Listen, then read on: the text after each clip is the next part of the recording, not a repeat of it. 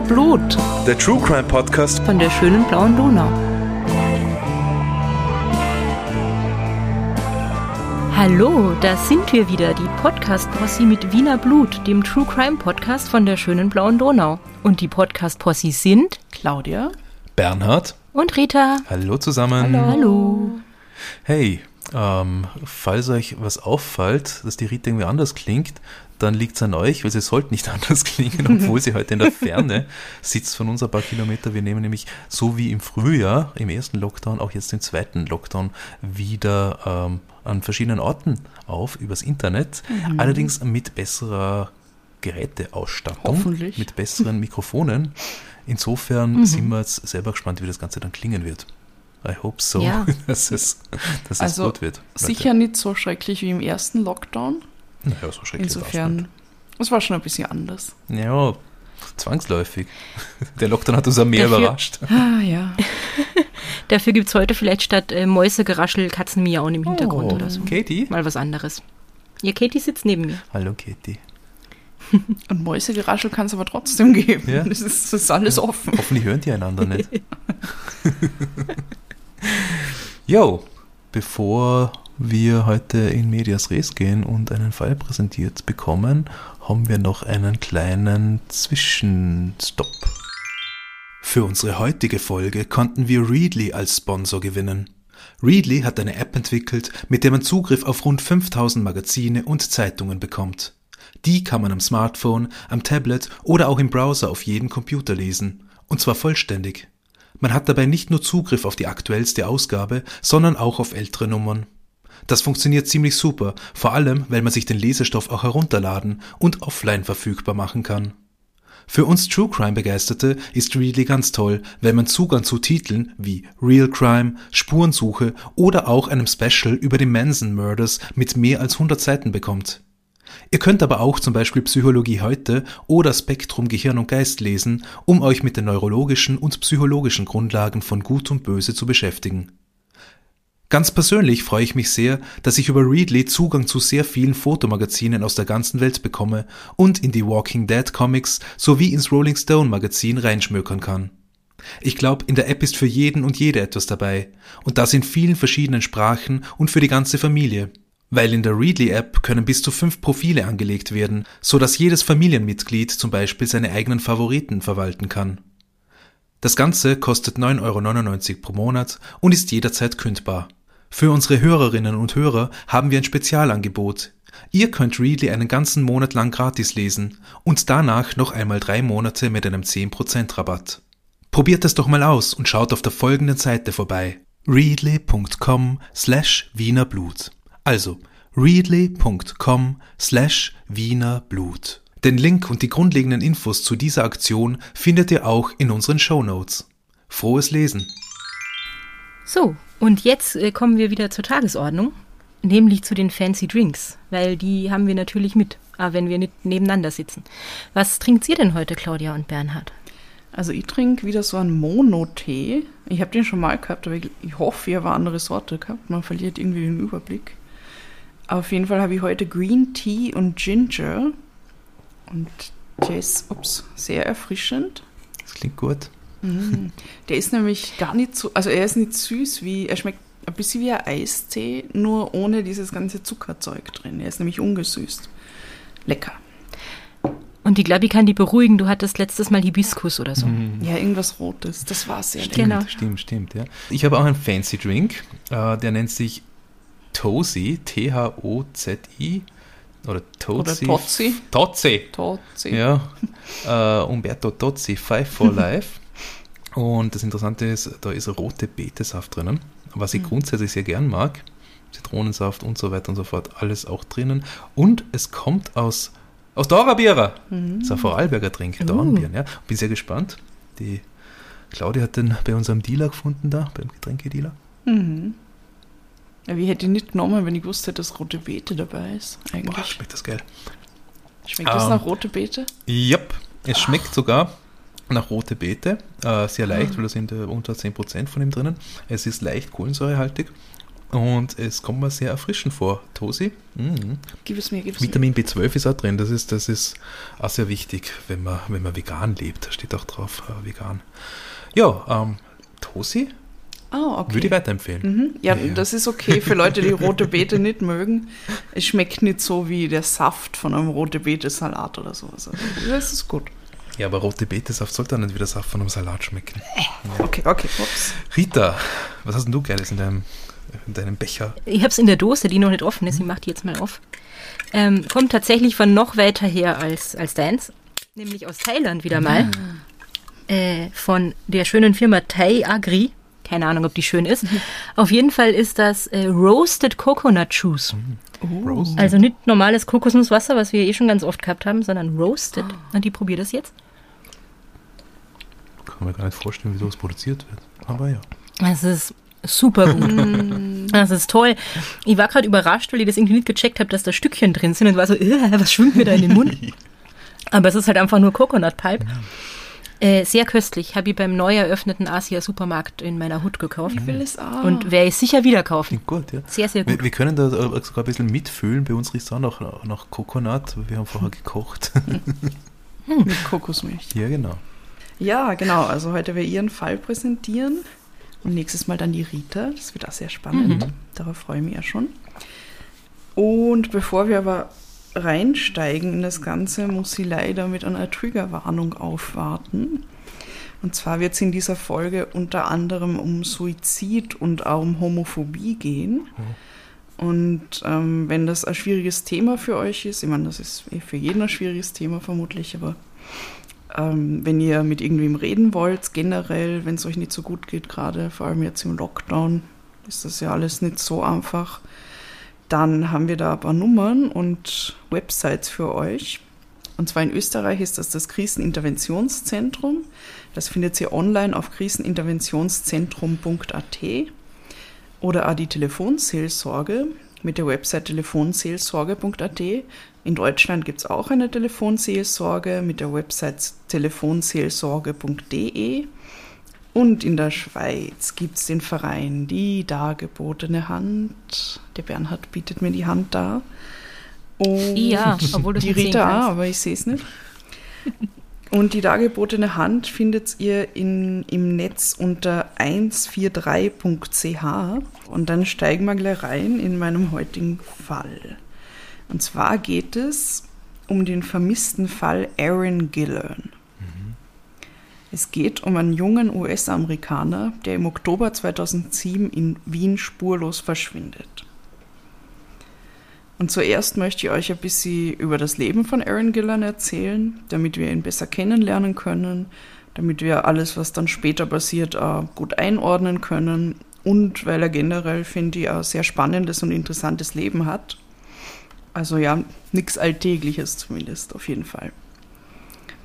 Aaron Gillan wird am 28. April 1973 im Bundesstaat New York geboren.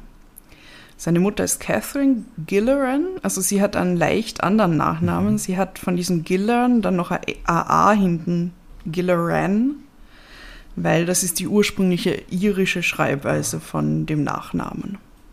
Und Aha. Aaron hat das aber selber nicht so gemacht, also er ist Gilleran. Und Catherine Gilleran arbeitet als Polizistin für das Police Department in Ithaca, das ist in New York. Und sie ist alleinerziehend, also sie zieht Aaron und seinen jüngeren Bruder alleine auf. Und sie leben in der Kleinstadt Groton in New York. Also es ist ein paar, ich glaube 2000 Einwohner oder so, relativ klein, auch im Bundesstaat New York.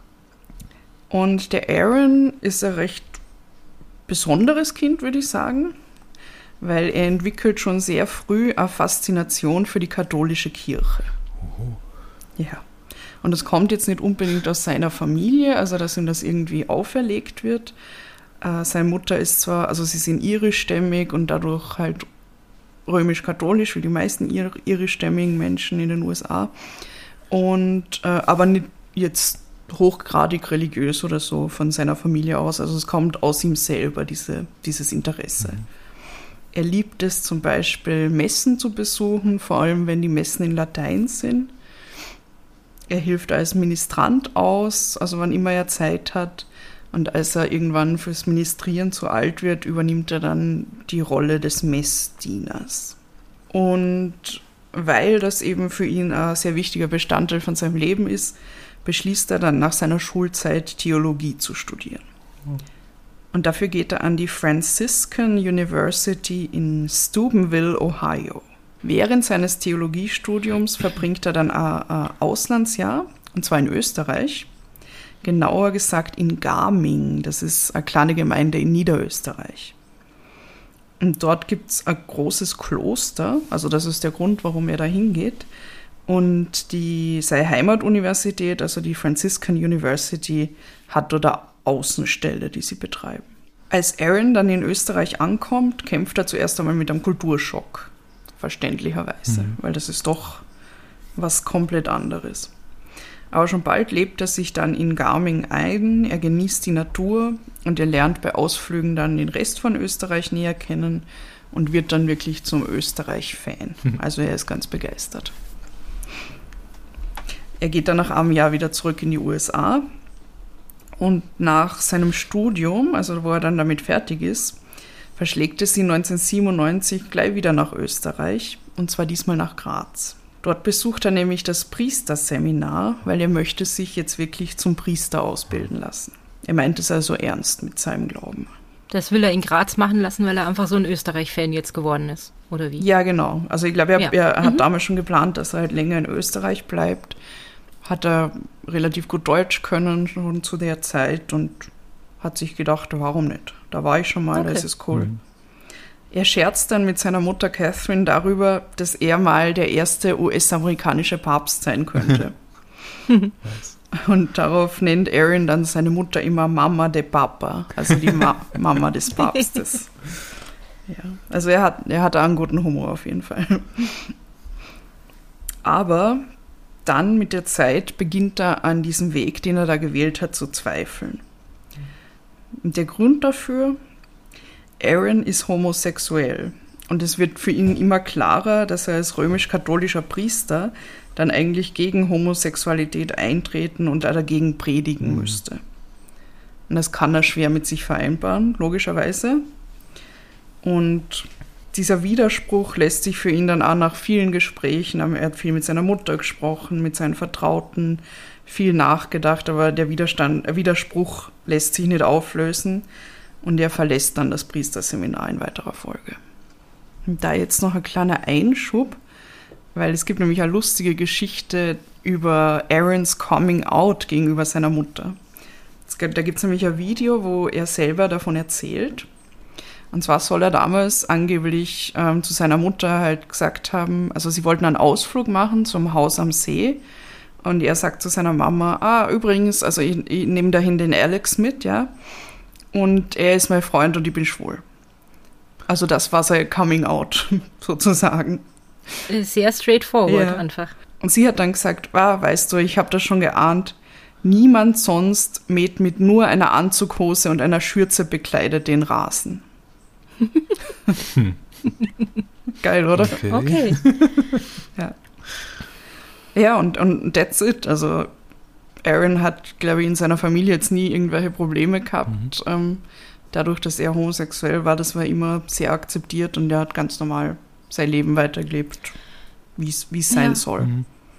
Das, das klingt ja irgendwie so, als hätte er selber tatsächlich ja gar keine großen Probleme damit gehabt, ne? Im Gegensatz ja, zu später nicht, dann. Ja. Und ich glaube, mhm. also ich meine, ich, ich weiß es jetzt, ich, ich kenne ihn ja natürlich nicht, aber was, es kommt mir so vor, als wäre, hätte er den Teil von sich schon immer akzeptiert und das wäre für ihn halt überhaupt kein Ding, mit dem er sich jetzt befassen würde. Mhm. Und deshalb ist es ihm vielleicht erst so spät klar geworden, so hey, mhm. oh mein Gott, ihm, wenn ich dann wirklich Priester bin, dann, dann muss sie ja gegen Homosexualität sein. Also dass ihm das erst viel später mhm. bewusst geworden ist überhaupt, weil es mhm. für ihn halt total normal war, was es ja ist. Also ja. Ja. Und weil er vielleicht in seiner Umgebung halt auch hoffentlich nie die Erfahrung gemacht hat, dass es, dass es nicht normal ist.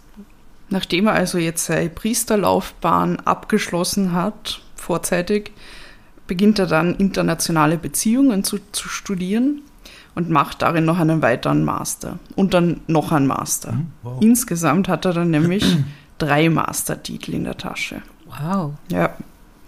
Also das Und ist wo- ziemlich cool. Und wo hat er die alle gemacht, diese Master? Genau, also den ersten Master hat er ähm, in dieser ähm, University of Steubenville gemacht und Mhm. die zwei weiteren dann schon in Wien an der Webster Mhm. University. Ah, der Genau. Privatuni. Mhm. Und ja, genau, er ist, er ist eben dann in Wien geblieben, weil er die Stadt liebt und weil er sich da sehr schnell zu Hause fühlt. Er bezieht dann eine Wohnung im zweiten Bezirk mit Blick auf die Donau, ganz in der Nähe vom Mexikoplatz übrigens. Mhm. Ja, Eine wunderschöne Ecke. ja. Es ist eigentlich wirklich eine schöne Ja, Ecke. ist es, ist es. Ja. Ja. Genau. Und auch in Bezug auf seine Karriere scheint es jetzt für Aaron gut zu laufen. Er beginnt nämlich 2003 für die UNO zu arbeiten, genauer gesagt für die UNIDO. Das ist die Organisation der Vereinten Nationen für industrielle Entwicklung. Und er ist dort als Forschungsassistent tätig. Ähm, und jetzt Cool. für alle, die sich in Wien nicht so gut auskennen, die vielleicht noch nie da waren, ähm, also in Wien gibt es etwas, das nennen wir die UNO-City. Das ist so ein riesiger Gebäudekomplex, wo verschiedene UNO-Organisationen ihren Sitz haben. Weil Wien ist nämlich einer der vier Sitze der UNO, gemeinsam mit New York, Genf und Nairobi. Darauf sind wir sehr stolz. ja, eh. Und Der Bernhard nicht so. was? genau, ja, und die UNIDO ist eben auch dort untergebracht, gemeinsam mit der Atombehörde zum Beispiel und so weiter. Also verschiedene Organisationen da. Und das ist im 22. Bezirk, also gegenüber vom zweiten. Und der Aaron hat es wahrscheinlich nicht besonders weit zur Arbeit gehabt. Vielleicht hat er Er sogar rüber gesehen, ha? Ja, Schon, gell? das wollte ich auch gerade sagen. Er hat vielleicht von seinem Bürofenster aus in, in seine Wohnung oder auf seine Wohnung gucken können. Ja, das lustig, kann ja, weil sein. er hat eigentlich ja nur über diese Brücke gehen müssen, dann war er schon dort. Und neben seinem Job beginnt der Aaron dann auch zu modeln Aha. und er tritt dann auch öfter bei Gay Contests auf.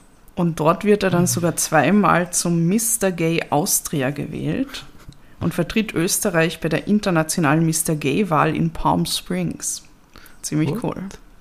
Ich habe nicht Ich gewusst, dass das existiert, ähm, aber habe nie drüber nachgedacht. Ich verfolge ja auch nicht die, keine Ahnung, Miss Austria-Wahl Mhm. oder so.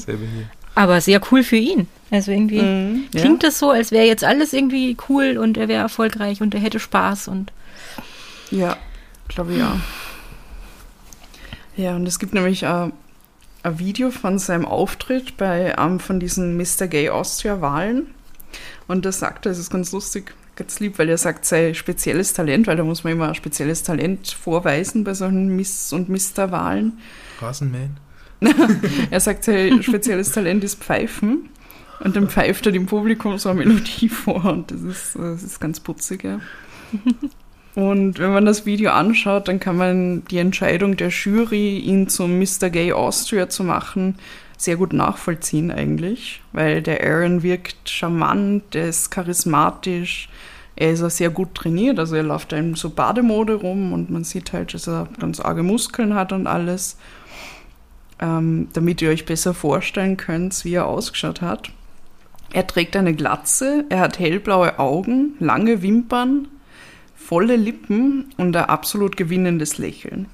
Also er wirkt einfach, wenn man ihn da so sieht und in anderen Videos, die es von ihm gibt, wie äh, so ein unkomplizierter, easygoing und sympathischer Typ, mit dem man Spaß haben kann, mit dem man wahrscheinlich gut Party machen kann und den man einfach gern um sich hat, aber der trotzdem viel Tiefgang hat. Also, weil er hat ja sehr viel Wissen gehabt und sehr Mhm. viel erlebt und so. Also einfach eine, eine besondere Biografie und ich glaube, deshalb hat man auch gut mit ihnen über alles Mögliche reden können, könnte ich mir vorstellen. Also ihr merkt schon, dass ich große Sympathien für Aaron habe, obwohl er mir noch nie begegnet ist. Und was außerdem dazu beitragt, also was ich auch sehr schön finde, ist, wie wichtig äh, Aaron seine Familie ist. Mhm. Also obwohl er in Wien lebt und seine Familie in den USA, scheint da der Kontakt äh, sehr eng zu sein. Also man kommt, man, man kriegt irgendwie das Gefühl, dass seine Mutter und er sich wirklich nahestehen und dass sie ihren Sohn in allem unterstützt, was er macht und begleitet. Also es ist wirklich das Gefühl, das ist eine total schöne Beziehung, ähm, die die beiden da haben. Und ähm, er hat auch Oma, die ihm sehr wichtig ist. Also der hat auch eine sehr enge Bindung zu ihr. Es gibt da ein Video von ihm, äh, wo er seiner Oma zum Beispiel seine Wohnung zeigt und, und sie dann auf einen Besuch einlädt, also damit die Oma halt mal sieht, wie er so in Wien wohnt und und dann sieht man, dass halt überall an der Wand Bilder von seiner Familie mhm. hängen und er zeigt ihr das alles und sagt ihm, ah, da bist du drauf und da ist Mom und da bist du und so. Also es, es ist ganz, ganz, ganz lieb. Also es wirkt einfach sehr schön irgendwie und es, als wäre es eine sehr innige Familienbeziehung. Im September 2007 kommt Aaron dann für zehn Tage auf Besuch zu seiner Mutter Catherine nach New York. Sie machen gemeinsam Ausflüge, also so wie man das halt macht, wenn man wieder heimkommt. Mal er geht shoppen, weil er findet in Wien irgendwie nie Kleidung, die für ihn passt, weil er ist nämlich sehr groß und sehr muskulös. Und er hilft dann auch seiner Mutter dabei, ihr Haus zum Verkauf anzubieten, also das alles irgendwie mhm. vorzubereiten.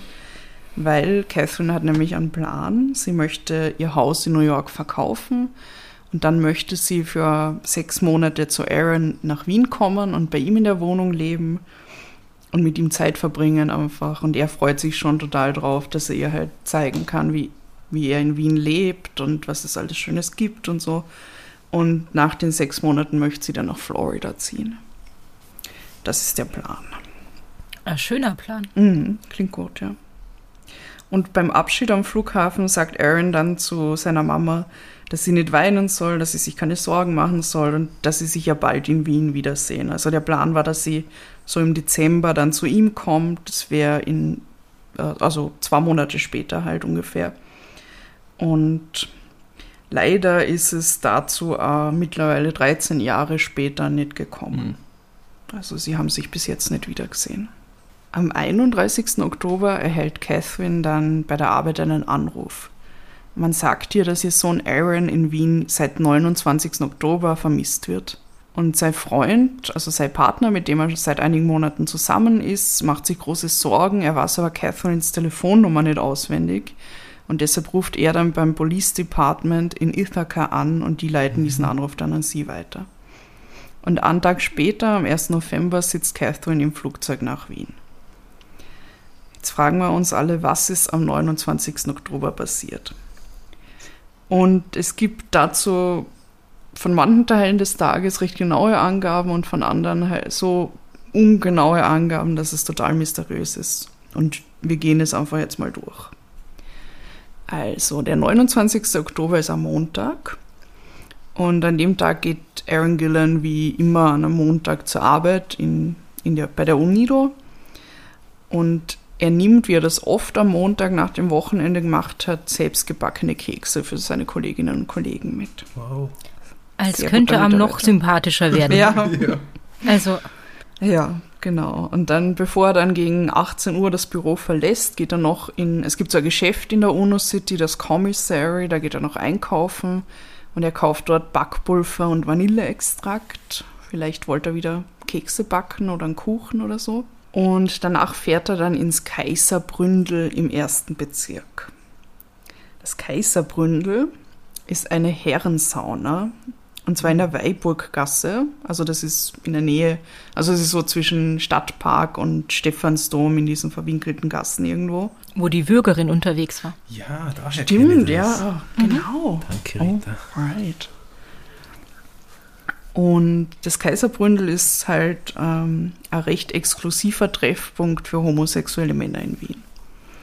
Es ist außerdem wirklich riesig. Man kann sich, also wenn man das googelt, kann man sich auch Online-Tour anschauen von diesem ganzen Ding. Es hat 1700 Quadratmeter. Ui. Ist total opulent eingerichtet. Das gibt es ja schon seit, ich glaube, 130 Jahren oder so.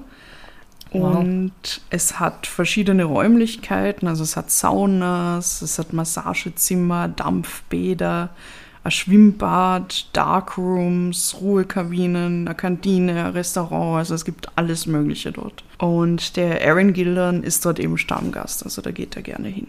Und er kommt dann circa zwischen 18.30 und 19 Uhr im Kaiserbründel an und er macht sich für die Sauna bereit. Seinen Rucksack und seine Kleidung verstaut er dabei in einer Kabine. Und jetzt kommt der Teil, wo wir leider noch immer nicht genau wissen, was da passiert ist. Ähm, es ist nämlich einfach nicht vollständig erklärt, was danach im Kaiserbründel selber passiert. Möglicherweise kommt es zu einem Streit unter den Anwesenden. Es ist auch von einem Handgemenge die Rede. Ähm, es ist ja die Rede davon, dass jemand verletzt wurde.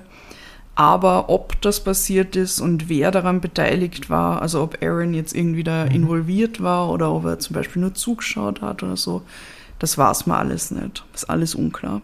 Was dann wieder relativ sicher ist, weil Zeugen das belegen können, ist, dass Aaron Gillan gegen 1930 dann die Sauna verlässt und unbekleidet auf die Straße rausrennt. Also er hat alle seine Sachen noch in der Kabine zurücklassen, ja. rennt einfach nackt raus. Oh. Okay. Ja. Und damals, Ende Oktober, war es schon sehr kalt und es ist teilweise schon Schnee gelegen auf der Straße. Und er ist da einfach nackt rausgerannt. Es gibt dann zwei Zeugen, die sehen ihn zuletzt in der Nähe vom Donaukanal. Und ähm, diese Zeugen klingen relativ glaubwürdig, muss ich sagen, weil das, die sieht man auch in einem Interview, in, ähm, am Video, das ich euch dann noch als Quelle nennen werde. Und äh, das sind ein junger Mann und seine Freundin. Und sie sehen damals einen nackten Mann in der Nähe vom Barkring vorbeilaufen. Und sie denken gleich daran, das ist, das ist bestimmt irgendeine verlorene Wette, irgendeine äh, lustige Geschichte. Und die Frau pfeift diesem nackten Mann halt nach. Mhm. Und daraufhin dreht sich der um und die beiden können halt dann sein Gesicht sehen. Und deshalb erinnern sie sich dann später, ach, der mhm. schaut wirklich aus wie der Aaron. Und sie sagen auch, dass er total ängstlich ausgesehen hat, als würde er um, um sein Leben rennen. Und er dreht sich also zu ihnen um, schaut sie kurz an, äh, sie sehen sein Gesicht und dann rennt er schon wieder weiter. Es gibt dann noch einen weiteren Zeugen, der behauptet, dass er einen glatzköpfigen Mann bei der Einmündung des Wienflusses in den Donaukanal, also es ist dort bei der Urania, im Wasser gesehen habe. Das ist ein Mann, der dort fischt anscheinend, keine Ahnung. Und später revidiert er dann diese Aussage und dann sagt er, er hat doch niemanden im Wasser gesehen, sondern er hat nur ein Klatschen gehört. Was ja. seltsam. Ja. Man nimmt wieder See, was ist ja nichts. Ja. Nicht nur das ist seltsam ja, in dem okay. Fall, aber das, das auch, ja. Und merkt ihr den Einwand schon mal für die nächste Folge, Bernd? Okay. Als Aaron Gillan dann am Dienstag nicht bei der Arbeit erscheint und sich auch nicht krank meldet, was halt für ihn sehr ungewöhnlich ist, weil er hat sich immer krank gemeldet, wenn er nicht da ist, da werden dann auch seine Kolleginnen und Kollegen stutzig. Und auch sein Partner, der gerade in der Schweiz ist, hört nichts von Aaron, obwohl er sich am Montag nach der Sauna noch bei ihm melden wollte. Also mhm. er hat ihm, als er in der Sauna war, hat er ihm noch ein SMS geschrieben, sowas wie See you soon, call you later. Und sie haben eigentlich ausgemacht, dass sie später dann noch telefonieren. Kurze Zwischenfrage. Mhm. Ähm, ich meine, das ist jetzt eigentlich eh wurscht, wenn der gerade irgendwie in der Schweiz unterwegs war, aber weißt du, ob die zusammen gewohnt haben, Adibaden, oder? Oder nicht? Na, ich glaube nicht. Also ich glaube, der, der Freund von Aaron war ähm, hauptsächlich in der Schweiz. Mhm. Und hat ihn dann immer in Wien besucht oder er hat ihn in der Schweiz besucht. Und ja. Okay. Sein Freund und seine Kolleginnen und Kollegen wollen ihn dann halt bei der Polizei als vermisst melden. Aber die Polizei weigert sich zunächst. Ähm, also sie sagen, Aaron Gillan ist kein österreichischer Staatsbürger, deshalb sind wir dafür nicht zuständig. Aha. Bullshit. Ja, da würde ich ja jetzt gerne nochmal den Herrn Mader fragen, was er dazu sagt. Wahrscheinlich ja. würde er aber auch sagen, Bullshit. Ja. Könnte ich mir vorstellen. Mhm. Und erst nachdem die UNIDO, also der, die Arbeitgeber von Aaron, dann ähm, das Außenministerium darüber informieren und die sich dann einschalten in das Ganze, ähm, können dann ein Kollege von Aaron und sein Partner am Donnerstag, das ist also zwei Tage nach seinem Verschwinden, dann bei der Polizei die Vermisstenmeldung machen. Also das oh, ist schon furchtbar. heftig und unverständlich, wie das, wie das Ganze schon angefangen hat. Mhm. Und vor allem zwei Tage ist so lang. Ja. Also in der Zeit irgendwie alles passieren kann. Ja. ja. Aber es wird dann noch schlimmer, weil für die Polizei ist eigentlich von Anfang an alles relativ klar. Sie sagen nämlich, der Aaron ähm, hätte, also er, er wäre halt in, im Kaiserbrünnel gewesen, er hätte Musik auf seinem MP3-Player gehört und dann sei ihm jemand begegnet. Also jemand hat ihn auf die Schulter getippt oder ihn irgendwie auf sich aufmerksam gemacht. Und das hat Aaron Gillan dann so erschreckt, dass er die Sauna fluchtartig ja. verlassen habe.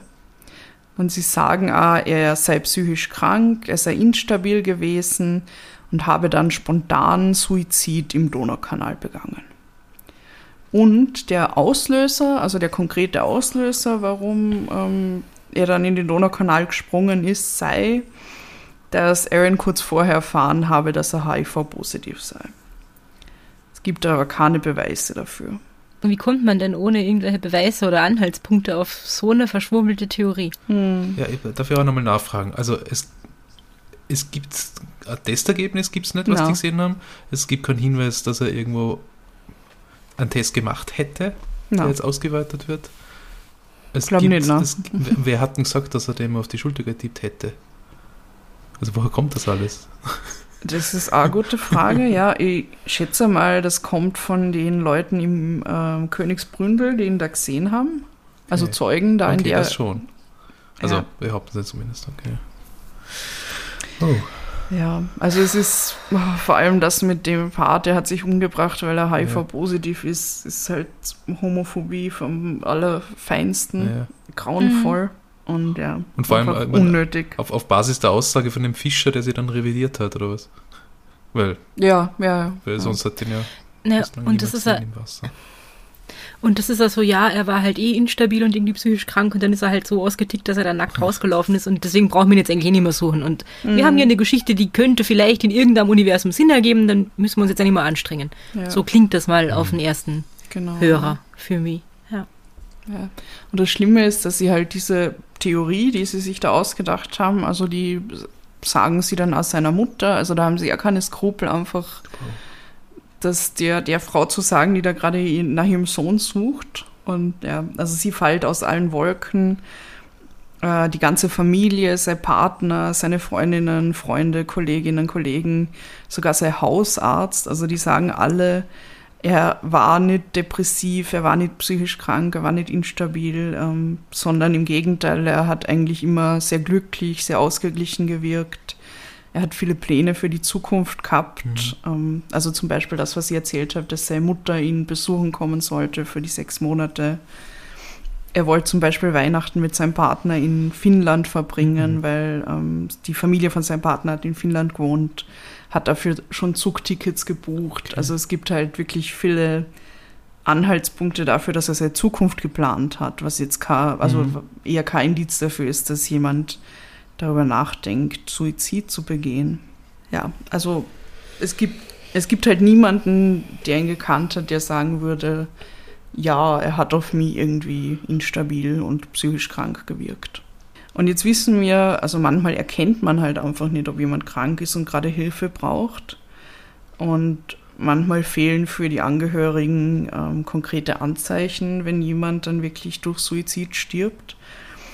Aber in Aaron Gillans Fall macht es auch für mich, muss ich sagen, also diese Suizidtheorie wenig Sinn, weil warum, also wenn, wenn, wenn er Suizid mhm. jetzt irgendwie darüber nachgedacht hätte, warum soll er dann einfach nackt durch die Wiener Innenstadt laufen und sich dann spontan irgendwie in den Donaukanal werfen? Ja. Das ist alles sehr seltsam irgendwie. Also. Es ist ganz weird und das klingt ja, wenn überhaupt, dann schon mehr nach einer Psychose als nach, ich habe jetzt irgendwie eine schlimme Nachricht bekommen ja. und will mich deswegen umbringen. Mhm. Ja, genau, ja. Weil wenn ich weiß, okay, ich habe eine schlimme Nachricht gekriegt, dann gehe ich doch nicht in die Sauna mit dem Plan, dann nackt mhm. rauszurennen, damit die dann genau. in den Donaukanal reinspringen. Genau. Und was auch seltsam ist an dem Ganzen, also auch wieder was, was seltsam ist, es gibt eine Menge, ist, also ich habe ja schon erwähnt, die Weiburggasse liegt halt ähm, zwischen dem Stephansdom und dem Stadtpark. Und von dort bis zum Donaukanal sind es circa ein Kilometer. Wenn man jetzt bedenkt, dass er gelaufen ist und er ist ein sehr gut durchtrainierter Mensch, dann würde er aber wahrscheinlich so um die vier Minuten hin brauchen. I guess. Barfuß und in der Kälte. Ja, vielleicht vier, fünf Minuten, man weiß es nicht genau. Und es war halt Montagabend in der Wiener Innenstadt. Und es gibt anscheinend Mhm. nur zwei Menschen, die ihn gesehen haben. Einen nackten Mann, Und? der durch die Ja. Stadt rennt. Es war nicht Lockdown. Ja, genau, es war nicht Lockdown. Normalerweise, wenn nicht Lockdown ist, am Montagabend in der Innenstadt, dann sind da hunderte Leute unterwegs. Also, das Hm. klingt für mich auch alles sehr, sehr sonderbar. Die Theorie der Polizei bekam dann auch noch äh, weitere Risse, weil man findet nämlich in Aarons Rucksack, also den hat er im Kaiserbründel äh, zurückgelassen in der Kabine, und da drin findet sich ein ärztliches Testergebnis, das besagt, dass er HIV-negativ ist. Er war nämlich in der Woche vorher beim Arzt, bei seinem Hausarzt vermutlich, und hat halt da irgendwelche Labortests gemacht und ein Ergebnis davon ist halt HIV-Status negativ. Und ja, auch zum Beispiel sein MP3-Player ist äh, in, in diesem Rucksack, wo die Polizei ja behauptet hat, er hat den MP3-Player ähm, gerade dabei gehabt und Musik gehört, wo er rausgelaufen ist, weil ihn irgendwas so erschreckt hat. Also die, das passt halt auch nicht zu der Theorie.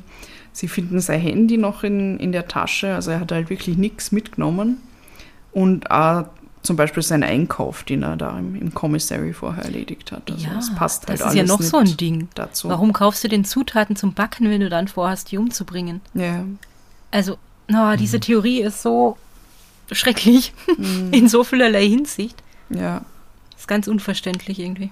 Also ich glaube, wir können uns alle nicht im entferntesten vorstellen, wie schrecklich das für die Mama von Mhm. Aaron gewesen sein Mhm. muss. Also nicht nur, dass ihr Sohn gerade akut vermisst wird, sondern sie ist außerdem in einem fremden Land. Sie versteht die Sprache nicht und die Polizei scheint überhaupt nicht daran interessiert zu sein, ihren Sohn zu finden. Im Gegenteil, sie agieren äußerst homophob. Sie fragen dann nämlich Catherine, also bei einem Gespräch gleich am Anfang zum Beispiel, ob sie eigentlich stolz auf ihren schwulen Sohn ist. Und das, das klingt so, als hätten sie jetzt für sich die Antwort schon. Mhm. Ja. Ja, und aber wenn nicht, dann was ist denn das für eine Frage? Was tut denn die irgendwo zur Sache? Ja. Ah, ich bin gerade so wütend, ihr könnt es nicht sehen, aber ich möchte auf irgendwelche Dinge einboxen. Aber das geht nicht, weil ich habe nur den Laptop und den Schreibtisch vor mir. Ja, und das die Katze. Ah. Ja. Wenn, wenn Nein, ich verstehe in einem dich. Fight mit der Katze wird die Katze auch gewinnen gegen mich. Oh ja. Catherine Gilleran sagt dann zu den ganzen Ermittlungen und dazu, wie sie behandelt worden ist, ich habe niemals zuvor so viel Rohheit, Grobheit und Unprofessionalität erlebt. Wenn ich sage, dass das Verhalten der Polizei an Sadismus grenzt, dann übertreibe ich nicht. Boah. Ja. Und sie, also sie weiß ja auch, als, äh, weil sie ja selber Polizistin ist, weiß sie ja, wie man ungefähr vorgehen müsste, Mhm. wenn jemand vermisst wird. Das heißt, die kann das noch, noch besser vergleichen, was da alles schief läuft und wie man ihr halt begegnet. Also, ja, ganz schlimm. Sie sagt dann außerdem, dass die Ermittler in den Gesprächen, dass sie sich geweigert hätten, Englisch zu sprechen und gleichzeitig haben sie sie aber wissen lassen, dass sie es eh können. Also sie können prinzipiell Englisch, aber sie wollen halt nicht mit ihr in der Sprache reden. Und man hat sie dann anscheinend auch in einem Gespräch so mit einem höhnischen Unterton gefragt, ähm, ob sie, wa- was sie denn für Polizistin gewesen sei, ob sie denn ein Park-Sheriff gewesen sei.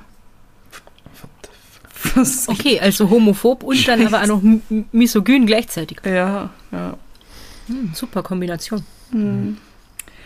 Sie sagt auch, dass die Polizei sich geweigert hätte, Sprechpausen einzulegen bei den Gesprächen, sodass die Dolmetscherin Zeit gehabt hätte, für sie zu Mhm. übersetzen. Die haben halt einfach in einem Takt geredet und nach, ich glaube, nach zehn Minuten oder so dann eine Pause gemacht und wie um alles in der Welt soll die Ja. Dolmetscherin dann die letzten zehn Minuten wiedergeben. Also das ist verrückt. Und sie beschreiben ähm, Aaron dann auch als gewalttätig, also gegenüber seiner Mutter, ohne dass sie jetzt dafür irgendwelche Ja. Beweise hätten. Sie, sie werfen das einfach so in den Raum und behaupten dann auch noch, dass Aaron seinen Partner betrogen habe und dass er zwei Identitäten hätte, weil er nämlich zwei Pässe besitzt. Ja. Einen Und- irischen und amerikanischen, oder was? Ja, ich weiß es gar nicht. Vielleicht einen abgelaufenen und einen nicht abgelaufenen. Ja, den habe ich auch. Und er hat halt, er hat einen zweiten Vornamen, Michael. Und es gibt halt Leute, die ihn mit Michael Ah, oder so. Mike angesprochen haben und daraus hat die Polizei dann irgendwie gedreht, ja, er besitzt da zwei Identitäten. Und das mit dem seinem Partner betrügen, das ist auch interessant, weil sie haben nämlich in seinem Handy haben sie zwei Nummern gefunden von, ich glaube, die erste war irgendwie ähm, keine Ahnung, Love Switzerland und Love Austria oder irgend sowas. Es war nicht das, aber sowas in der Art halt. Und daraus haben sie geschlossen, das müssen verschiedene Personen sein. Und in Wirklichkeit war das aber der Partner von Aaron, der halt manchmal in der Schweiz war und manchmal in Österreich und da andere Handys gehabt hat. Jo. Also sie haben sehr viel, einfach sehr schnell sehr viele Schlüsse gezogen, die, wo es halt keine Beweise gegeben hat dafür. Und als nächstes werfen sie dann Catherine auch vor, dass sie unkooperativ sei. Und das finde ich so besonders heftig irgendwie. Also, dass man einer Mutter, die, die ihren Sohn vermisst, dann auch noch sagt, hey, warum bist du so unkooperativ? Was, was ist mit dir? Heftig. What the fuck? Es macht mich so. Ihr, ihr könnt halt mein fassungsloses Gesicht nicht sehen. Das ist tatsächlich heute, glaube ich, schade. Ihr verpasst was. Hört Ja. ja. deiner Stimme, ja. Wow. Ja.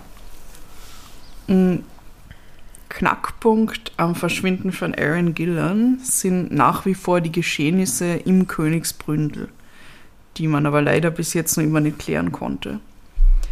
Und Catherine Gillan sagt, also sie war da nämlich auch im Dezember, hat sie eine Führung durch das Königsbründel gemacht, äh, um halt zu sehen, wie das da war und, und sich das besser vorstellen zu können. Und dabei hat sie auch Kameras gesehen. Also da sind anscheinend Kameras montiert, aber es gibt keine Aufzeichnungen. Aha. Oder sie wurden nie angefragt. Ja, verschiedene Möglichkeiten. Oder sie, es ist, es ist kein Tape gelaufen, man weiß es nicht. Auf jeden Fall hat nie jemand. Mhm. Aufzeichnungen von diesem Abend gesehen, die halt sehr viel Aufschluss darüber geben könnten, was da passiert ist. Also, und ich meine, ich weiß schon, es wird wahrscheinlich keine Kameras jetzt direkt in der Sauna geben haben, aber im Eingangsbereich zumindest hätte man sehen können, Wenn er vorbeirennt. wie er da rausrennt, man hätte genau die Zeit feststellen können und so weiter. Also ja, es ist, ist nicht passiert. Und vor allem auch wer Krass. an diesem Abend noch da war vielleicht. Ja, ja, Ja. genau. Und sich noch nicht zu Wort gemeldet hat. Ja. Zur Gästeliste habe ich irgendwie verschiedene ähm, Facts in verschiedenen Zeitungen gelesen. Also äh, es gibt äh, welche, die behaupten, es gibt keine Gästeliste. Und andere sagen, es gibt eine Gästeliste, aber die Polizei hat nie danach gefragt. Ja. Also, weiß nicht, was, was da stimmen könnte. Auf jeden Fall weiß man auch bis heute nicht, wer an diesem Abend noch da war, außer Aaron Gillan.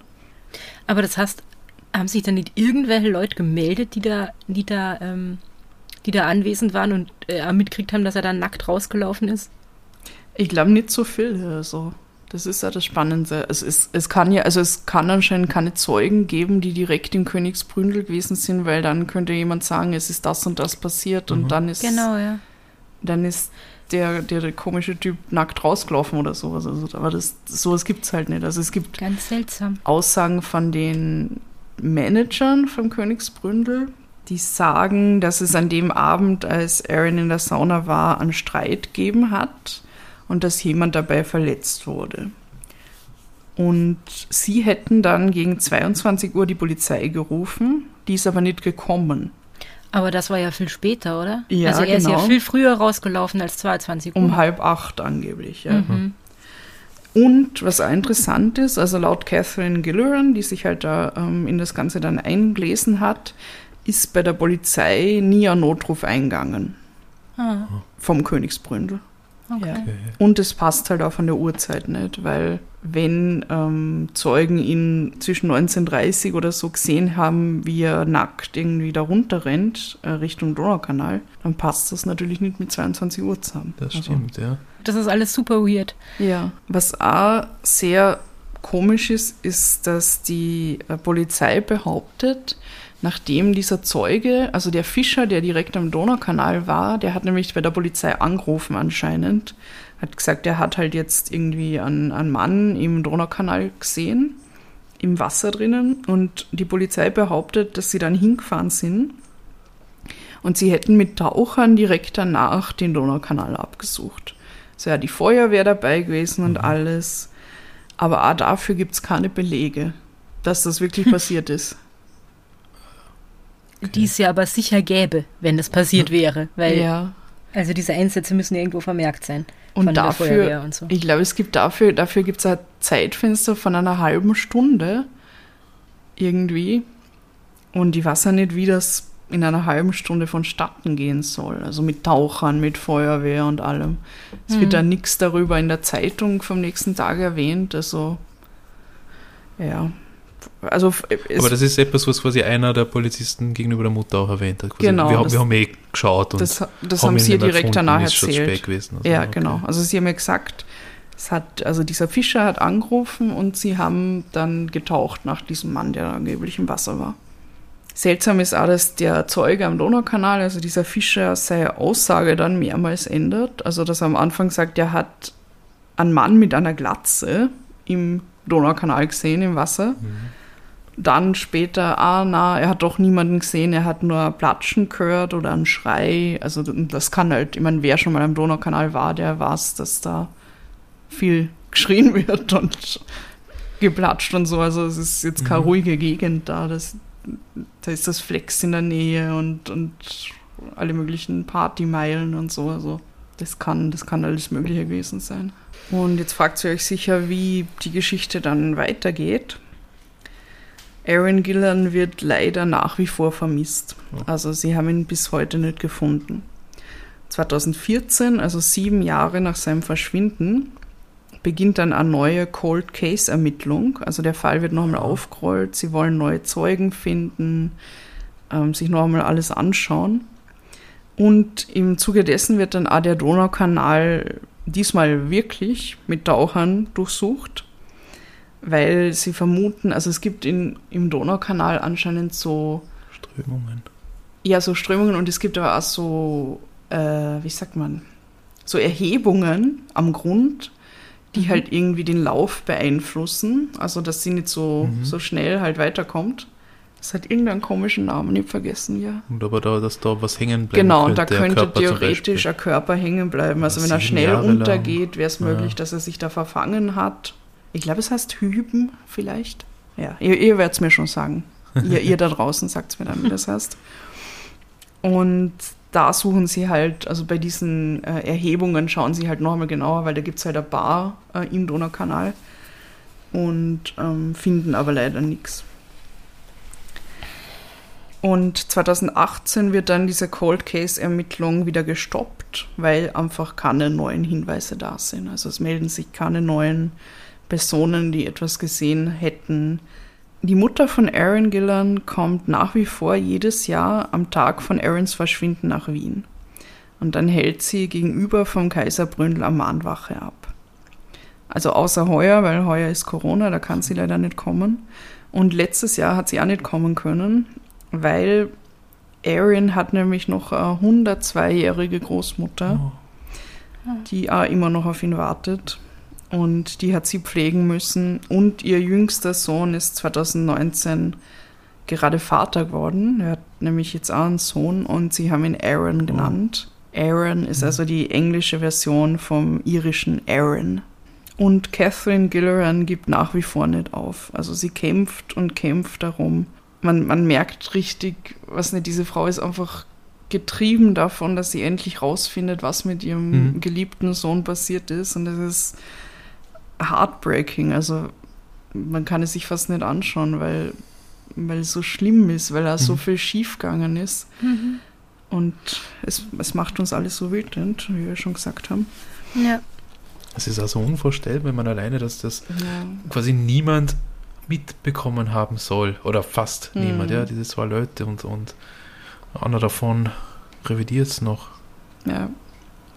Das ist, es ist ganz schlimm und ich glaube, niemand, der da nicht betroffen ist, kann sich irgendwie vorstellen, wie schlimm das für seine Familie Mhm. und für seine Mutter wahrscheinlich im Speziellen ist und für seinen Partner damals ja vermutlich genauso. ja.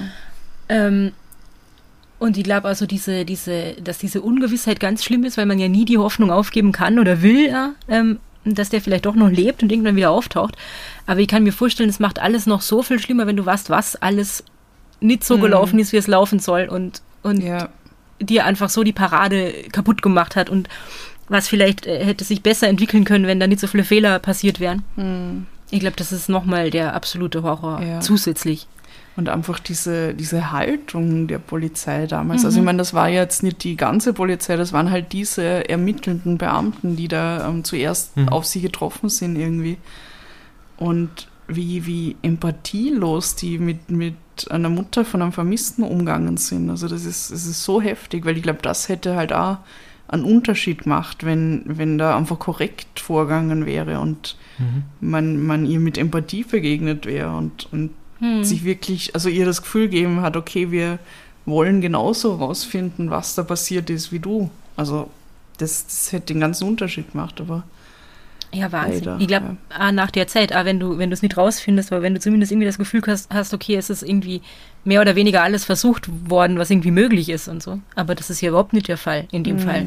So. weil sie sagt dann auch später zum Beispiel also über diese Cold Case Ermittlung, da, da sagt sie, ah, da hat sie jetzt wieder die Beamten und Beamtinnen getroffen und die die sch- schienen wirklich daran interessiert, rauszufinden, wo Aaron ist. Und sie haben ja viele Fragen gestellt und ah, also und sie wollten ihn wirklich kennenlernen, so seine Persönlichkeit oder was er für einen Musikgeschmack hat oder alle solche Sachen halt. Und sie hat ihnen halt das alles erzählt und sie sagt dann selber, ja, sie hat sie wahrscheinlich zugelabert, aber es war e- so schön, dass endlich einmal jemand gefragt hat und wirklich Interesse dran gezeigt hat an, an diesem Fall und an ihrem Sohn und ja, das ist, Ja, klar. ja, es ist so zart. Ja, also das ist der vermissten Fall Aaron Gillan. Und ich hoffe wirklich, dass sich das irgendwann noch aufklärt, dass man irgendwann rausfindet, was mit ihm passiert ist. Passiert weil, ist, ja. weil es ist so, Und warum? Also Auslöser. Keine Ahnung. ja, es ist, es ist noch nicht so spät. Ich meine, es ist jetzt 13 Jahre her, aber manchmal ist ein Fall lange ein Cold Case und dann passiert von Mhm. heute auf morgen irgendwas und, und alles wird klar. Also hoffen wir, dass das da passiert. Und hoffen wir, also dass, dass seine Mutter das er noch erleben kann Mhm. dann. Jo. Ich sage euch noch schnell die Quellen, bevor wir dann in die Diskussion gehen. Und zwar den Großteil habe ich von einer Website, die die Catherine Gilleran selber gemacht hat, nämlich www.aarongilleran.com. Das verlinken wir euch ja dann. Und da findet man all, alles Mögliche an Infos. Also die hat, Kathy hat da wirklich über die Jahre voll viel zusammengetragen. Und von da aus bin ich halt zu äh, sehr vielen anderen Artikeln gekommen, die da verlinkt sind und habe da noch Informationen gefunden. Und es gibt auf YouTube ein Thema ungelöst von 2017, wo es auch um Aaron Gillan geht. Also da gibt es eigentlich geht es um zwei vermissten Fälle und Aaron Gillan ist der zweite. Und der erste ist auch ziemlich interessant. Also wenn ihr euch das anschaut und diesen ersten Fall seht, da geht es um einen äh, verschwundenen jungen Mann, der Autist ist und aus seiner Werkstätte von heute auf morgen einfach abhaut und weg ist. Und damals, zu dem Zeitpunkt, 2017, war der Fall noch ungelöst. Mittlerweile ist er gelöst. Man hat den jungen Oh. Mann nämlich Jahre später in Mailand gefunden. Und In er Mailand? lebt in Mailand, ja. Und er lebt und es geht ihm gut. Und ja, also dieser Fall ist, ist aufgelöst worden. Das ist ziemlich cool. Schaut euch das an. Und es gibt da einen Film, den die Catherine Gilleran selber produziert hat und ähm, wo sie, glaube ich, also die Protagonistin ist. Der heißt Gone und den habe ich leider nirgends gefunden. Also ich weiß nicht, wo im Internet man den noch anschauen könnte. Aber den würde ich auch sehr gern nochmal sehen. Ich glaube, der ist auch ziemlich spannend. Und das ist es. Wow. Ja, wow. Danke für diese Recherche, die extensive. Das war sicher auch nicht so einfach und so lustig. Ja.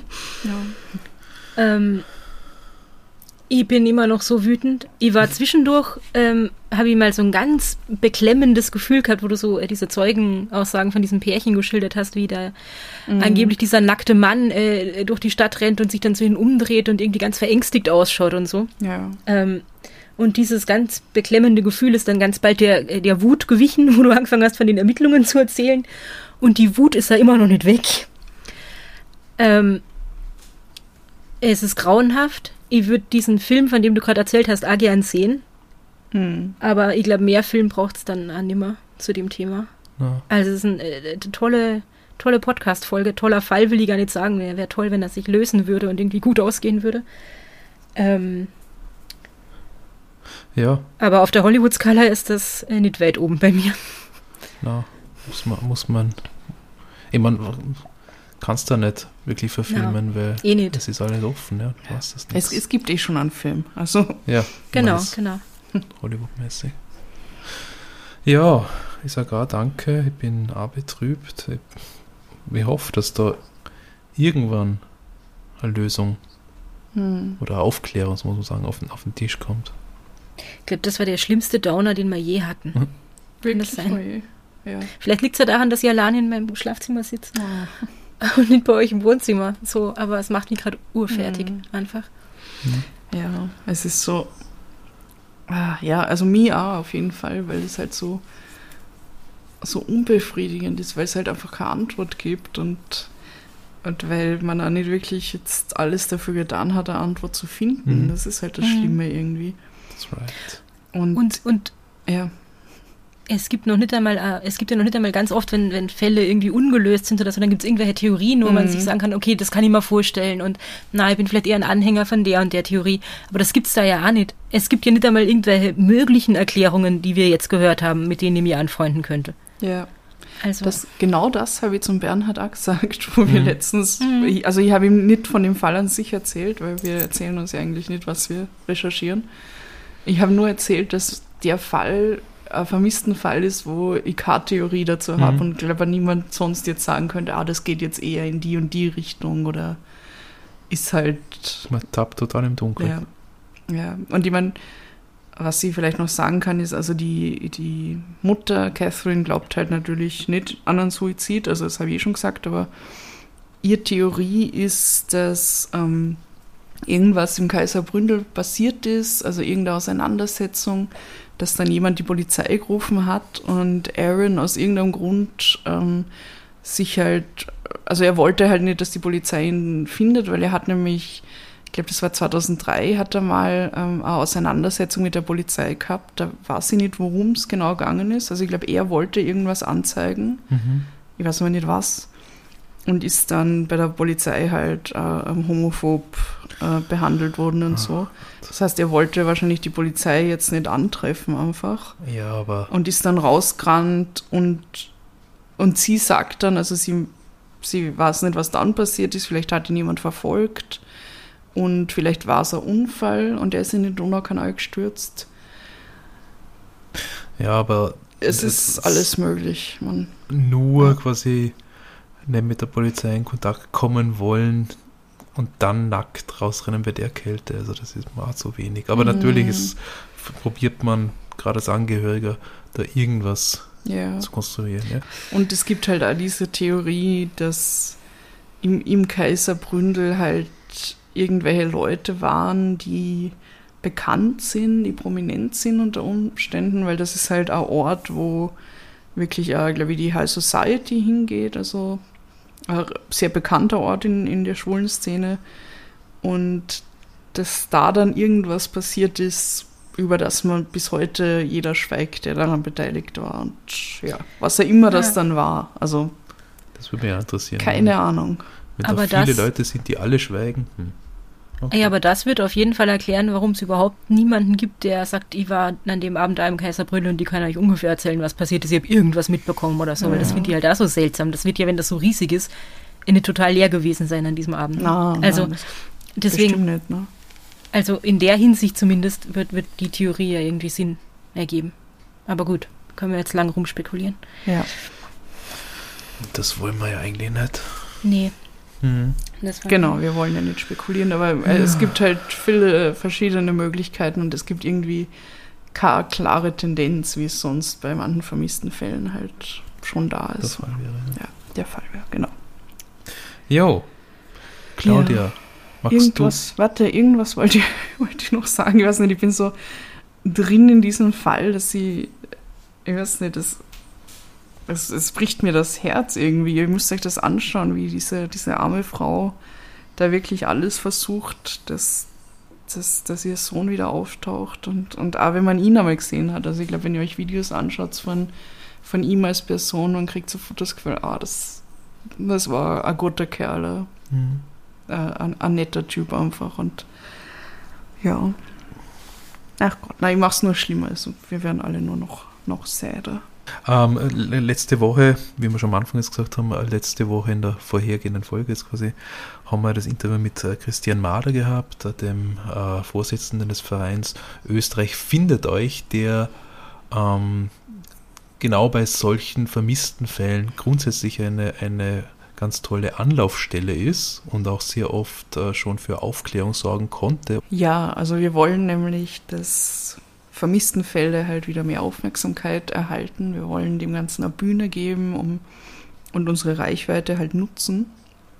Und deshalb wird es in Zukunft dann auch vermissten Fälle geben, die wir auf Instagram posten, in Abstimmung mit dem Herrn Mader und mit seinem Verein Österreich findet euch. Und ja, wenn euch das interessiert, wenn ihr das weiter mitverfolgen wollt, dann folgt uns auf Instagram at podcastposse Vienna. Aber wir haben ja noch andere Kanäle, gell? Ja. Ja, Rita, Rita, du warst sie. Ähm, wir haben auch noch Twitter und Facebook, at the Podcast Posse. Und dann ähm, haben wir auch noch eine Website, www.podcastposse.at. Ähm, und da können Sie uns überall kontaktieren und uns Feedback schicken, Fragen stellen, wenn wir dann irgendwelche vermissten Fälle teilen. Vielleicht habt ihr dazu ja irgendwas zu sagen. Ähm, und wir haben auch noch das Possiphon. Da könnt ihr uns Textnachrichten, Sprachnachrichten, Videos, Fotos, könnt ihr uns alles hinschicken. Signal, WhatsApp, Telegram mit der Nummer 0043 677 634 66263. Mir ist gerade noch was eingefallen, was ich vergessen habe. Schande über mich. Und zwar habe ich vergessen, wo ich das erste Mal auf diesen Fall aufmerksam geworden bin. Ja, sag, sag. Und zwar war das im Fresh Hell Podcast. Oh, Ja, den haben wir eh schon einmal erwähnt. Mhm. Ähm, das ist ähm, Kollegin von uns sozusagen aus Österreich, also aus Wien. Und dann eine Podcasterin aus den USA, die zusammen halt ähm, den Podcast machen und sich gegenseitig True Crime Fälle erzählen, auf Englisch aber. Und da können Sie den Fall auch nochmal hören. Sehr gut gemacht. Und damals habe ich das gehört und mir gedacht, so, what the fuck, ich habe noch nie von diesem Fall Mhm. gehört. Und ja, seitdem fasziniert er mich. nächste Woche gibt es noch einmal einen spannenden vermissten Fall. Ähm, der wird ganz was anderes sein. Und Mhm. das werden wir dann von dir hören, Rita. Richtig? Genau, genau. Cool. In diesem Sinne, Ja, dann. habt Habt's euch, euch lieb lieb und habt's uns Habt's gern. uns gern. Das funktioniert nicht so, wenn Ja, man nicht im selben wenn man Raum einander nicht ist. sieht, gell? Wir können Das so. Eins, zwei, drei. Habt's, Habt's euch lieb Und, und habt's, habt's uns, uns gern. gern. Bye. Bye. Bye.